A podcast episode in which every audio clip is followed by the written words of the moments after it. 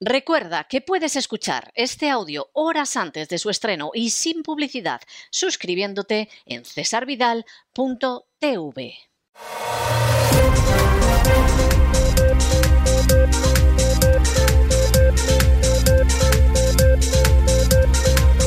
Las noticias del día. Estamos de regreso y estamos de regreso después de ese editorial que hemos tenido que dedicar a esa estúpida y absolutamente intolerable e inaceptable prohibición de un curso sobre Dostoyevsky en Italia por eso de que hay una crisis en Ucrania y claro, si de pronto nos acercamos a un escritor que escribía, pues, pues fíjense ustedes, casi hace dos siglos, siglo y medio, pero que era ruso, eso sí, pues podía haber conflictos en la Universidad de Bicocca en Milán. El que además ha tomado la decisión es un sujeto experto en estafas y fraudes al Estado, porque realizó su tesis doctoral sobre ese tema, y por cierto le acusan de haber estafado nada más y nada menos que en una universidad anterior, pues casi 4 millones de euros, lo que son pues unos 4 millones 200 mil, 4 millones 250 mil dólares. No está mal. La cosa es terrible, porque que de pronto se vayan a dedicar a censurar lo que es ruso, bueno, esto, esto es algo verdaderamente delirante y puede llegar hasta conductas tan ridículas como censurar un curso sobre Dostoyevsky. Dostoyevsky que posiblemente, aparte de ser uno de los grandes autores de la historia universal, no solo de la literatura rusa, eso, eso es indiscutible, posiblemente sea uno de los autores que hoy en día es más necesario releer. Y es muy necesario releer Demonios para darse cuenta de lo que pasa en una sociedad en la que de, de, pronto entran determinados demonios y la única salida es que sean expulsados de esa sociedad, como fueron expulsados del pobre endemoniado de Gadara al que liberó Jesús. Es una época en que hay que leer un texto como El idiota, donde de pronto la sociedad se siente complaciente, liberal, en fin, eh, bien pensante, y no es nada más que un conjunto de asnos que llegan en su ceguera espiritual hasta el punto de considerar idiota a una persona que es buena, que es noble, que es desprendida y que casi, casi, casi es una especie de trasunto de Jesús en esa sociedad rusa del siglo XIX. Es la hora de leer sin ningún género de dudas Crimen y Castigo, donde efectivamente se ve hasta dónde puede llegar un sujeto que puede creer que va a hacer el bien, pero que actúa sin ningún tipo de freno moral. Y es la hora de leer unos hermanos Karamazov, que posiblemente tiene una de las conclusiones más hermosas de las novelas de la historia universal, pero donde se plantea efectivamente si todo es lícito, siquiera porque Dios no existe. Dostoyevsky fue el autor de aquellos que no tenían voz. Y de hecho, desde su primera novela, una novela muy triste, pero en la que efectivamente le empieza a dar voz a aquellos privados de voz, desde ese Pobres Gentes, que es el título de su primera novela, pasando por los humillados y ofendidos, que efectivamente también recibieron voz a partir de las novelas de Dostoyevsky, es uno de esos autores a los que hay que volver, releer, repensar y remeditar. Y más cuando efectivamente la mentira es una mentira utilizada masivamente por los políticos, por las fuerzas de poder que suelen estar ocultas de los ciudadanos y por las furcias mediáticas. Pocas lecturas hoy en día pueden resultar más provechosas que la de Dostoyevsky. No es extraño que un director al que le imputan una estafa de millones de euros en otra universidad decidiera en su universidad que con eso de que hay una crisis en Ucrania suprimimos un curso sobre Dostoyevsky. Porque hemos entrado ya en la etapa en que efectivamente se va a imponer el dogma y cualquiera que esté enfrente del dogma o que se le ocurra no creérselo, la pisonadora tiene intención de pulverizarlo.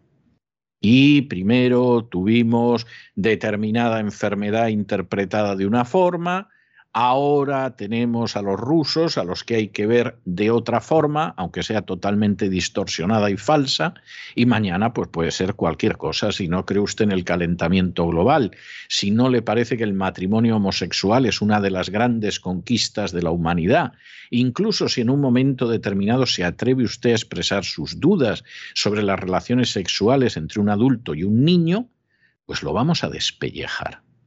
Seguramente primero lo vamos a destrozar mediáticamente o simplemente lo vamos a echar de cualquier canal de expresión y luego ya veremos si lo matamos de hambre o lo matamos de otra manera más contundente. Y esta es la realidad y quien no se dé cuenta de hasta qué punto en estos momentos se mueven los hilos para beneficio de muy pocos, de esos que David Rockefeller denominó la cábala secreta, la expresión es de David Rockefeller, no de quien ahora se dirige a ustedes y cómo a eso se va a sacrificar la vida de miles de millones de personas, porque tenemos que llegar al año 2030 no teniendo nada y siendo felices, bueno, pues los que no se den cuenta, peor para ellos. Pero esto cada vez es más evidente. Por supuesto, están los cantos de sirenas de esas furcias mediáticas intentando mentirles, intentando sacar beneficio de la situación y en muchos casos ni siquiera creyendo lo que dicen, pero sabedores de que para mantenerse en la poltrona tienen que decirlo. Y si hay que prohibir a Dostoyevsky, se prohíbe a Dostoyevsky. Y si hubiera que prohibir a Tolstoy, pues se le prohíbe. Y en un momento determinado hasta pueden prohibir a Solzhenitsyn, porque en última instancia, pues hombre, Solzhenitsyn sería muy contrario al poder soviético y era uno de los grandes disidentes, pero amaba profundamente a Rusia y a la cultura rusa, de la que él fue uno de los grandes exponentes. Estamos en esta situación. Y los que no se quieran dar cuenta y los que piensen que van por el buen camino, que es el de la historia, como decía Marx, no saben hasta qué punto son simples ovejas camino del matadero. Ese era nuestro editorial de hoy. Y antes de entrar en nuestro boletín informativo, tenemos que recordarles que en cesarvidal.tv durante este mes los suscriptores podrán ver el documental de Alejo Moreno, Señores de las Redes. Tuvimos durante todo el mes pasado el documental hechos probados, donde aparecían algunas de las peores atrocidades que cada día perpetra la, agencia tributaria en España, pero este Señores de las Redes no deja de ser otro documental verdaderamente de visionado obligatorio. Son esos españoles, esos portugueses que llevan siglos pescando en las durísimas aguas del Atlántico Norte, en los grandes bancos de Terranova, en algunos de los caladeros más duros de este planeta, y que lo han hecho durante siglos con una valentía, un arrojo y una gallardía difíciles de superar. Gente abandonada, por los gobiernos españoles. No piensen ustedes que reciben ningún tipo de respaldo, porque no hay cosa parecida en ese sentido. Gente que se juega la vida, como hemos visto no hace tanto tiempo que la perdieron algunos de estos pescadores pero son los señores de las redes y son gente que merece nuestro respeto y nuestro respaldo. Les recomendamos que puedan ver en cesarvidal.tv que por supuesto es un canal abierto a los suscriptores, este Señores de las Redes, de nuevo un gran documental dirigido por Alejo Moreno. Y ya entramos en nuestro boletín y entramos con una noticia verdaderamente maravillosa. Hemos tenido otra invasión africana de la valla de Melilla a las 10 de la mañana. Ha habido un grupo de 800 ilegales que han entrado. Las imágenes que hay, los vídeos que aparecen de esto, son verdaderamente aterradores. Es obvio que España no le impone el menor respeto a los africanos y cada dos por tres pues entran por centenares y saben que nadie les va a hacer nada, desde luego no se les ocurre hacer la prueba del coronavirus a ninguno de ellos para que entre en territorio nacional.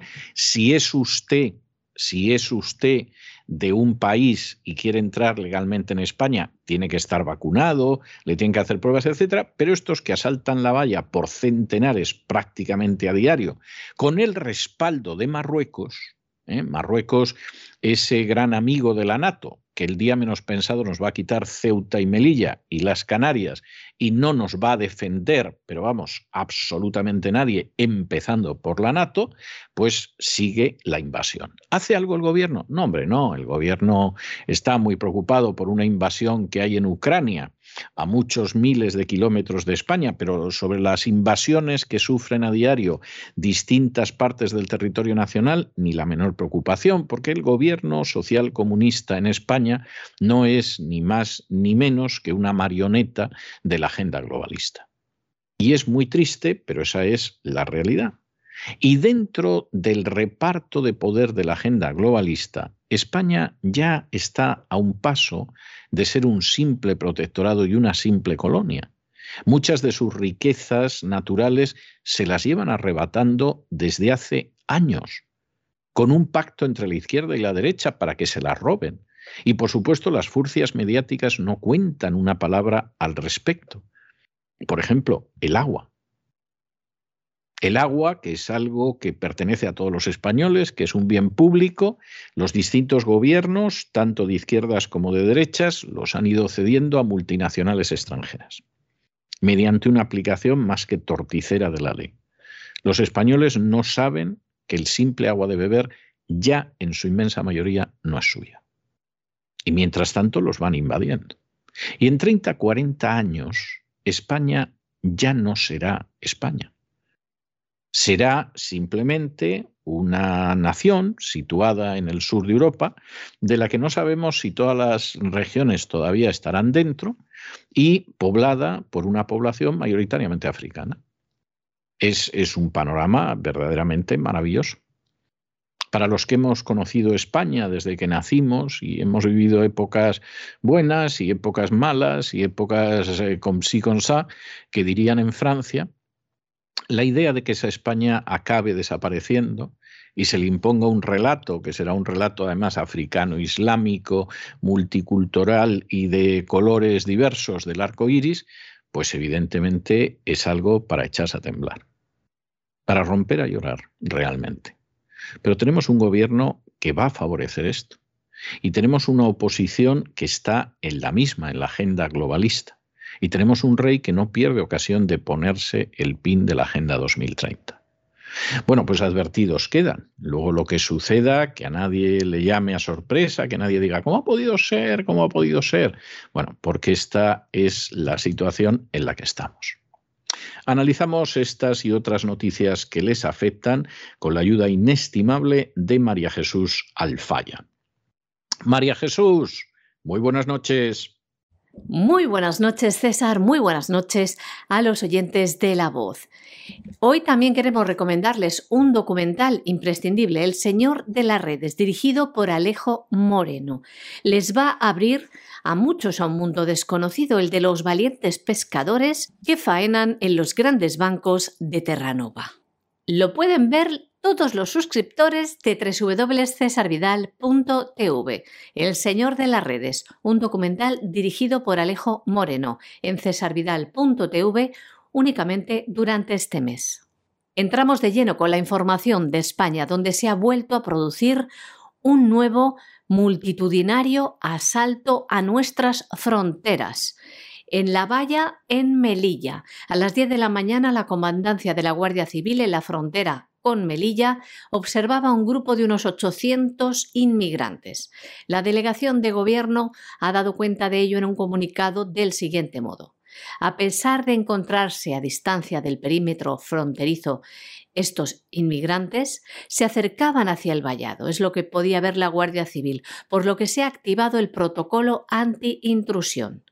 Y añadían, desde Delegación de Gobierno. Gracias a la efectiva coordinación y colaboración de las fuerzas de seguridad marroquíes con la comandancia de la Guardia Civil, se ha logrado contener el avance y desactivar el intento de aproximación.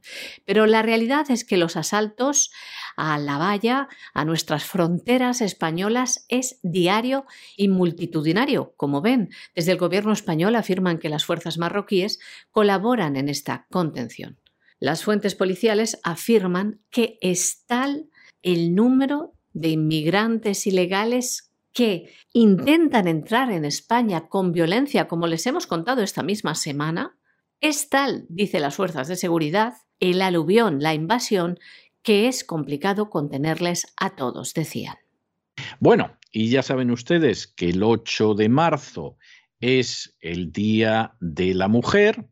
Eh, todos los grupos feministas se van a lanzar a la calle. Recuerden ustedes cuando hace no tanto tiempo, incluso con coronavirus, se lanzaron a la calle y se contagiaron hasta las ministras. Y hubo alguna presentadora de televisión de labios de salchicha diciendo que había que ir a la manifestación a pesar del coronavirus, pero ya muy prudentemente se quedó en su casita, no sea que se fuera a contagiar. Lo de la manifestación del 8 de marzo es uno de los aquelarres más espantosos que tiene que soportar el buen gusto y el sentido común todos los años. Pero claro, como lo mismo sirve para un roto que para un descosido, lo van a convertir en un no a la guerra en Ucrania, según ha dicho la ministra de Igualdad, Irene Montero. Esto, esto es algo verdaderamente impresionante y desde luego, además se ha aprovechado para decir que las mujeres son siempre personajes de paz, que nunca han querido la guerra. Que se lo digan a Margaret Thatcher, que machacó a los argentinos en la guerra de las Malvinas, que se lo digan a Indira Gandhi, que destrozó a los pakistaníes cuando era presidenta de la India, o que se lo digan a Golda Meir, que no tuvo el menor reparo en machacar a los ejércitos árabes cuando consideró que era en beneficio de Israel.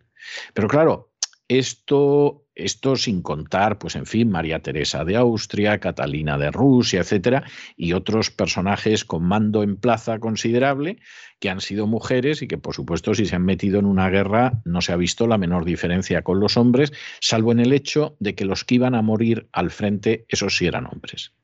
Ahí la igualdad nunca se ha visto jamás a lo largo de la historia. Pero bueno, ¿cómo le va a pedir usted a Irene Moreno, a, Irene Montero o Irene Mentira que haga una reflexión sobre la realidad histórica? Ni lo piense. Han dicho, bueno, a ver, ¿a qué nos podemos apuntar ahora que le dé un realce al 8 de marzo y que justifique las subvenciones a los grupos feministas? Pues nada, a la guerra en Ucrania y todas están contentas. Y el próximo día, parte de morado, vamos también de amarillo y de azul, y ala, felicísimas, felicísimas. Como hay alguna despistada que encima copie lo que es el emblema del batallón Azov, por cierto, que están vendiendo camisetas, tazas y demás, eh, historias del batallón Azov en, en Amazon. En Amazon no puedes encontrar una bandera de la Confederación, por ejemplo o una taza de la Confederación, pero si encuentras tazas del batallón Azov y encuentras camisetas del batallón Azov y encuentras banderas del batallón Azov y casi nadie se ha dado cuenta de que el emblema del batallón Azov es una esvástica apenas un poquito torcida, apenas un poco en escorzo, para que no se note muy descaradamente, pero es una esvástica. Porque el batallón Azov, que forma parte del ejército de Ucrania, no son irregulares por ahí, no, forman parte del ejército de Ucrania, son nazis confesos que utilizan esvásticas. Y esto es algo absolutamente tremendo, pero ¿por qué se lo vamos a contar a la gente? Y si se lo contamos a la gente, que descubran la verdad. No, no, no, no. Ahora, como aparezca alguna de estas despistadas con una camiseta del batallón Azov, en fin, que Dios nos ampare de la estupidez, porque como decía Einstein, solo hay dos cosas infinitas. Una es el universo y otra la estupidez humana. Y sobre el universo tengo mis dudas. Lo decía Einstein, ¿eh? no me atribuyan a mí la frase. En la celebración del 8M cabe todo. Lo que en origen era un día para celebrar el Día de la Mujer Trabajadora fue tomado como bandera de los colectivos ultrafeministas. Y ahora la lideresa de la causa feminista en España, la ministra de Igualdad, Irene Montero, ha instado a convertir la manifestación del Día de la Mujer del 8 de marzo en una llamada al no a la guerra. La encargada de hacer este anuncio ha sido la secretaria de Estado de Igualdad y contra la Violencia de Género, Ángela Rodríguez, que se expresaba del siguiente modo. El feminismo también tiene que pensar en lo que está sucediendo en Ucrania. También este 8M tiene que ser con rotundidad un no a la guerra. En la presentación de la campaña del 8M también se ha expresado en este sentido la directora del Instituto de las Mujeres. Tony Morillas, de Izquierda Unida, también añadía lo siguiente. Las feministas, las mujeres, siempre hemos sido gentes de paz. Sí, ha dicho gentes de paz. Y agregaba, no es la primera vez en la historia de nuestra humanidad que las mujeres hemos reivindicado que tiene que haber paz, que tiene que haber un alto en la guerra, que tiene que parar el conflicto, que la violencia nunca es el camino para solventar nada. Las feministas lo sabemos mejor que nadie. La secretaria de Estado de Igualdad también afirmaba que el Ministerio de Igualdad tiene que estar dispuesto para proteger a los ucranianos que van a ser acogidos en España. Tiene que protegerles, decía, y recibirles con toda la seriedad, todo el rigor, pero también con toda la ternura, puesto que es un momento especialmente delicado para estas personas. Es necesario que todas las herramientas, todos los mecanismos, todos los operativos que se desplieguen para dar protección a estas personas que van a estar en nuestro país tengan también una mirada atenta desde el feminismo. Bueno, y nos vamos a Hispanoamérica, donde finalmente Argentina consigue, bajo el Fondo Monetario Internacional, llegar a un acuerdo de refinanciación de la deuda nada más y nada menos que 45 mil millones de euros, que va a asumir todavía más en la esclavitud a la pobre Argentina. Quien ahora se dirige a ustedes dista mucho de pensar que Argentina es una víctima del Fondo Monetario Internacional. Argentina es fundamentalmente una víctima de sus políticos que han sido corruptos, han sido ladrones y han ido endeudando al país de una manera salvaje, hasta tal punto que Argentina es una de las naciones de Hispanoamérica que junto con México y Perú ya tiene firmada una deuda para un siglo. Es decir, la soberanía de Argentina se ha ido a hacer gárgaras para un siglo. Argentina es además un país que ahora mismo tiene un presidente pues muy sometido a los dictados de Soros. En los últimos meses y viendo lo que sucedía con el Fondo Monetario Internacional, hizo sus coqueteos con Rusia y dijo aquello de que quería ser la puerta para que Rusia entrara en Hispanoamérica y todo lo demás, pero al final aquí la historia ha sido seguir dentro de la agenda globalista y sí, de momento van a tener un respiro los argentinos, pero esta deuda no la van a poder pagar. Y esto va a ser un peso todavía mayor.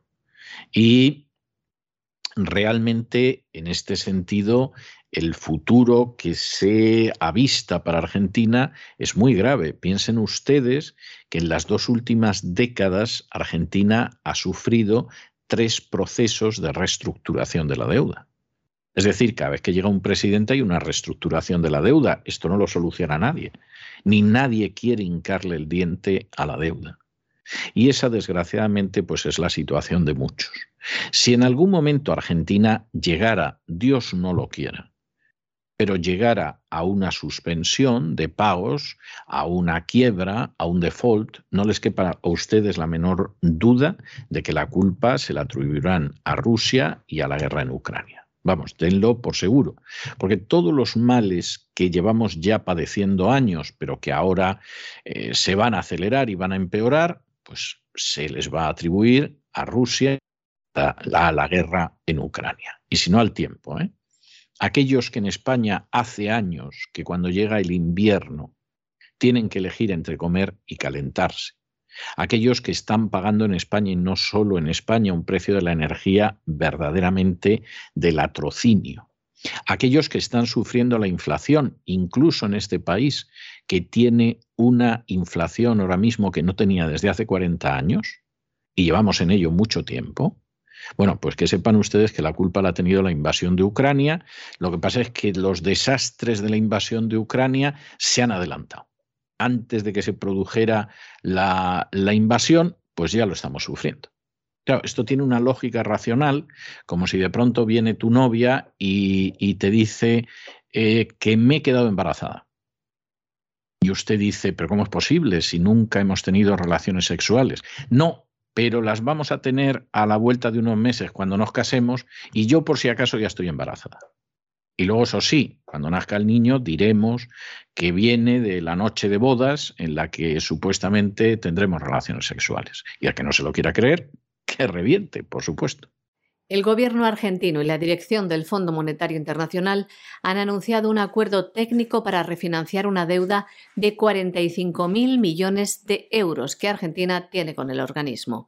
Según este comunicado, se trata de proporcionar a Argentina apoyo presupuestario de balanza de pagos para abordar los desafíos económicos más apremiantes del país y mejorar las perspectivas de todos los argentinos mediante la implementación de medidas destinadas a promover el crecimiento y proteger los programas sociales esenciales. Con esto, el país que ahora dirige Alberto Fernández ha sentido un pequeño alivio, por lo menos por un tiempo, ya que debía afrontar pagos por 19.000 millones de dólares este año, algo bastante complicado con un banco central casi sin reservas internacionales. De este modo, con este nuevo anuncio, Argentina sigue endeudándose. El acuerdo que han contraído Argentina y el Fondo Monetario Internacional tendrá una duración de 10 años, con un periodo de gracia de 4 años y medio, hasta el año 2026. Hay que decir que en los últimos 20 años Argentina ha tenido tres procesos de reestructura de su deuda privada. Después de este anuncio, ahora es el Congreso quien por ley tendrá que aprobar este acuerdo mediante una votación. Si finalmente se aprueba, será el directorio del Fondo Monetario Internacional quien debe dar el visto bueno final al acuerdo. Y de Hispanoamérica nos vamos a internacional, donde las cosas eh, son mucho más grises y matizadas y multicolores de lo que querrían hacernos creer los políticos y sus furcias mediáticas. Cosas no son tan blanco y tan negro, los campos no están tan delimitados y existen unas tensiones no pequeñas incluso a pesar de la propaganda masiva en favor de Ucrania. Bueno, para que lo vean ustedes, Hungría no va a enviar armas a Ucrania ni va a permitir que por el territorio de Ucrania circule armamento. Por el territorio, perdón, de Hungría circule armamento hacia Ucrania. Lo cual no deja de ser bastante notable. Pero es que en Hungría hay un presidente que es antiglobalista, que se llama Víctor Orbán, es un hombre que en su día estuvo en una de las fundaciones de Soros y como conoce a la bestia por dentro, precisamente por eso las fundaciones de Soros están prohibidas en Hungría, porque Víctor Orbán sabe más que sobradamente que son instrumentos de corrupción y sobre todo instrumentos de subversión, y en este sentido, pues evidentemente no están por la labor de que les compliquen mucho más la vida. Y la idea que tienen es que esto se acabe, se han ofrecido incluso como un escenario para las conversaciones de paz, pero aquí la pura verdad es que el presidente de Hungría sabe lo que hay. Y no le van a engañar en algo que él sabe que es mentira. Hay otros que tampoco es que los hayan engañado pero hacen como que efectivamente eh, no saben nada y se creen los cuentos oficiales. Ahí tienen ustedes, se lo contamos ayer, al ministro de Asuntos Exteriores de Luxemburgo, que no es nada más que un inmenso lavadero de dinero negro, diciendo que había que asesinar a Putin. Y además estará sacando pecho y pensando a ver cuánto más dinero negro nos viene a Luxemburgo para que podamos disfrutar. Y esta es la situación. El ministro de Relaciones Exteriores de Hungría, durante una reunión del Consejo de Derechos Humanos de la ONU, ha afirmado que Hungría no enviará armas a Ucrania y que tampoco va a permitir el tránsito de tropas o armas por su territorio destinados a Ucrania. Las tropas y las armas son objetivos militares, explicaba, objetivos de posibles ataques, por lo que con esta medida también busca proteger a su población. Hungría ha desplegado tropas adicionales en sus fronteras orientales para evitar que entren grupos armados desde Ucrania.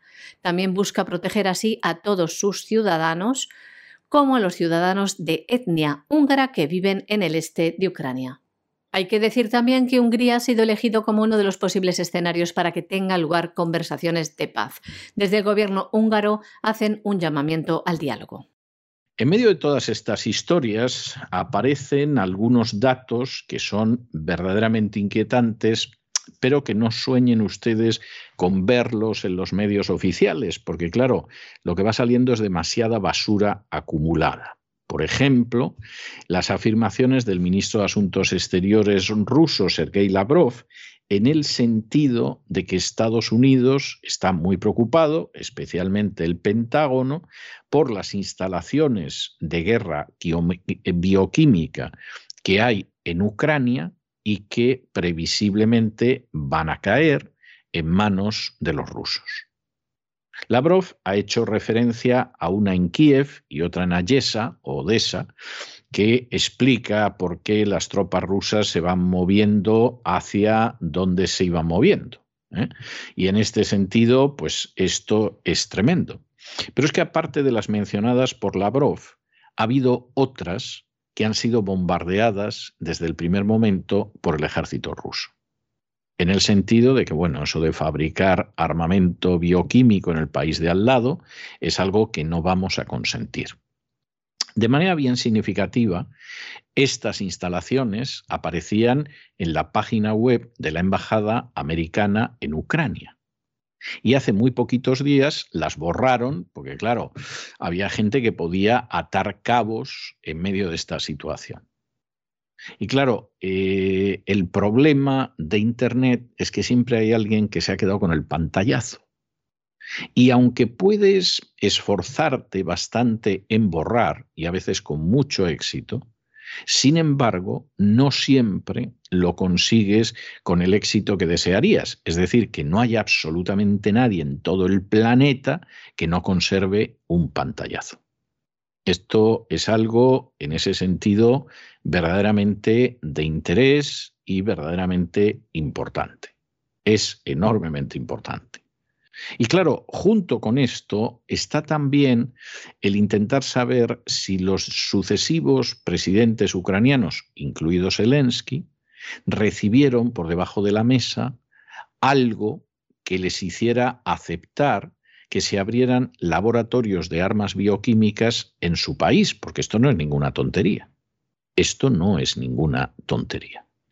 Y claro, así luego uno se entera de la fortuna que tiene Zelensky, que han decidido convertirle en una especie de general de Gaulle y que es un personaje, pero turbio hasta unos extremos absolutamente increíbles. ¿eh? Con Zelensky está pasando como con Guaidó. Y nosotros desde el primer día advertimos lo que había pero efectivamente lo están convirtiendo en Guaidó y lo están haciendo mejor, porque además dentro de todo lo que es el gran combate en estos momentos, hombre, no cabe la menor duda de que Venezuela le importa un pimiento a los grandes poderes, entre otras cosas porque mientras esté Maduro van a saquear el país todo lo que quieran, y por el contrario no es lo que sucede eh, con Zelensky. Aquí la cosa es más clara y efectivamente pues lo vamos a convertir en algo maravilloso, que en Ucrania se juegan muchas cosas, entre otras cosas acabar con el principio de doble destrucción asegurada y poder bombardear Moscú en tan solo cinco minutos y porque además se da la circunstancia de que efectivamente, bueno, pues Zelensky es lo que es, se le puede mover como plastilina y podemos contar lo que queramos. El ministro de Asuntos Exteriores de Rusia ha afirmado que el Pentágono está preocupado por las estaciones químicas que tiene en Ucrania. Sergei Lavrov explicaba esto durante una comparecencia. Estados Unidos construyó dos estaciones químicas en Ucrania, exactamente en Kiev y en Odessa. Y ahora, decía Lavrov, están muy preocupados por perder el control sobre estos laboratorios. Los estadounidenses, añadía, se niegan a crear mecanismos para revisar las instalaciones según la Convención Internacional y construyen estas instalaciones en el perímetro de la frontera con Rusia. También explicaba el ministro de Asuntos Exteriores ruso que en Crimea los británicos construyeron bases militares donde entrenaban al ejército ucraniano y seguramente no para luchar contra Polonia, decía Sergei Lavrov.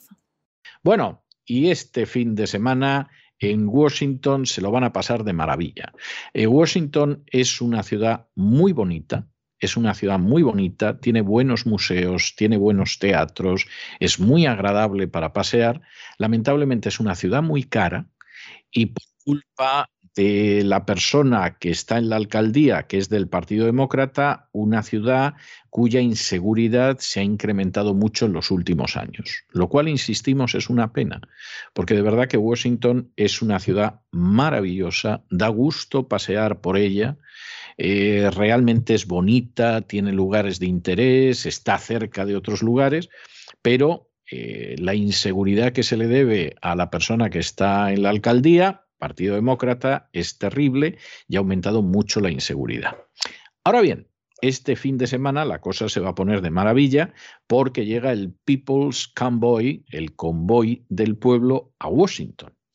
¿Y qué es el People's Convoy o convoy del pueblo? Bueno, pues es la versión americana-americana del Freedom Convoy, del convoy de la libertad que ocupó Ottawa, Canadá, en las últimas semanas. En este caso, y verdaderamente lo del People's Convoy es maravilloso. Los camioneros salieron del sur de California la semana pasada y han ido atravesando el país hasta llegar a Washington este fin de semana, Dios mediante. Es el cruce de costa a costa, literalmente, de todo Estados Unidos.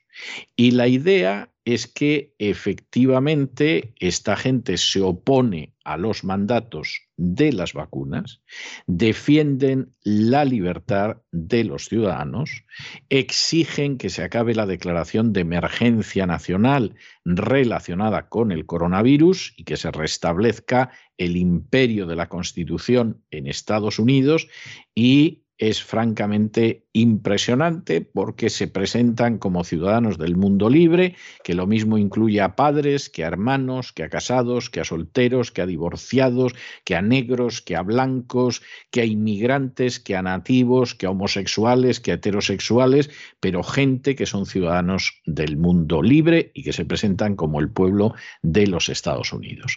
Bueno, yo no sé si vamos a hacer otro especial camioneros en Camino del Sur en respaldo de la gente del People's Convoy. Pero sí podemos decirlos que al menos quien está en estos momentos dirigiéndoles la palabra respalda totalmente los objetivos del People's Convoy y por supuesto está totalmente a su lado y por supuesto desea que la Constitución sea la que rija hasta la última pulgada de esta gran nación y no los déspotas que obedecen a poderes ocultos y que en estos momentos se encuentran no solo en la Casa Blanca, sino en el Canadá o en la Comisión Europea. Y es así, y es así, porque quien ahora se dirige a ustedes seguramente no tiene un amor, aparte del amor a Dios, que considere más importante que el amor a la libertad y el amor a la verdad. The People's Convoy, que se opone a los mandatos de la vacuna, tiene el objetivo de llegar hoy a Herstown, en Maryland, donde se concentrarán, y desde allí un conjunto de unos 400 vehículos, en su mayoría remolques, se dirigirán para llegar mañana al área de DC Beltway. La declaración de este colectivo de camioneros valientes es un claro alegato en defensa de las libertades de todos los ciudadanos. Dice así, es hora de terminar la declaración de emergencia nacional ante la pandemia del COVID-19 y restablecer la constitución de nuestra nación. Por ello vamos a recorrer América. Los estadounidenses aman nuestras libertades y aman la Constitución de los Estados Unidos de América. Este convoy tiene como objetivo recuperar nuestras libertades, nuestras libertades civiles y poner fin a todos los mandatos inconstitucionales. Se trata de nuestros derechos, así como de la libertad de las generaciones futuras. No se trata de partidos políticos, sino más bien de un gobierno que ha olvidado su lugar y no tiene en cuenta las instrucciones de nuestros padres fundadores. Somos camioneros, madres, estudiantes, médicos, inversionistas, vaqueros, madereros. Somos padres, madres, hermanas, hermanos, casados, solteros, divorciados, separados, homosexuales, heterosexuales. Somos negros, blancos, asiáticos, nativos americanos. Somos inmigrantes. Somos ciudadanos del mundo libre. Nosotros, el pueblo de los Estados Unidos, con el fin de restaurar nuestra unión una vez perfecta, restablecer la justicia, asegurar la tranquilidad doméstica, proveer para la defensa común de todos, promover el bienestar general y asegurar las bendiciones de la libertad, ordenamos establecer el movimiento de restauración del convoy del pueblo para los Estados Unidos de América. Una llamada sin duda de libertad no solo para los Estados Unidos, sino para los ciudadanos de todo el mundo. Más información sobre este convoy que llega a Washington, D.C. este fin de semana, si se lo permiten, entre www.thepeoplesconvoy.org.